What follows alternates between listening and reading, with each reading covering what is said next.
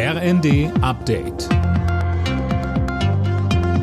Stündlich neu. Auf den Punkt informiert. Ich bin Finn Riebesell. Guten Tag.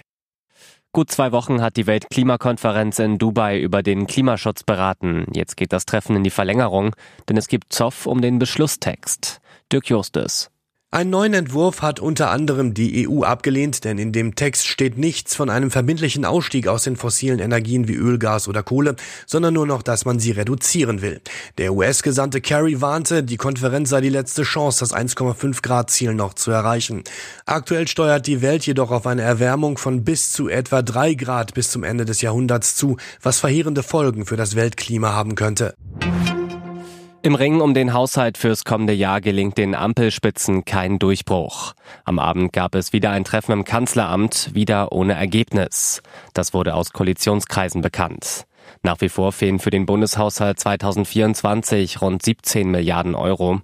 Dass der neue Etat noch vor Weihnachten verabschiedet wird, gilt inzwischen als ausgeschlossen. Das Bündnis Sarah Wagenknecht will heute den nächsten Schritt machen.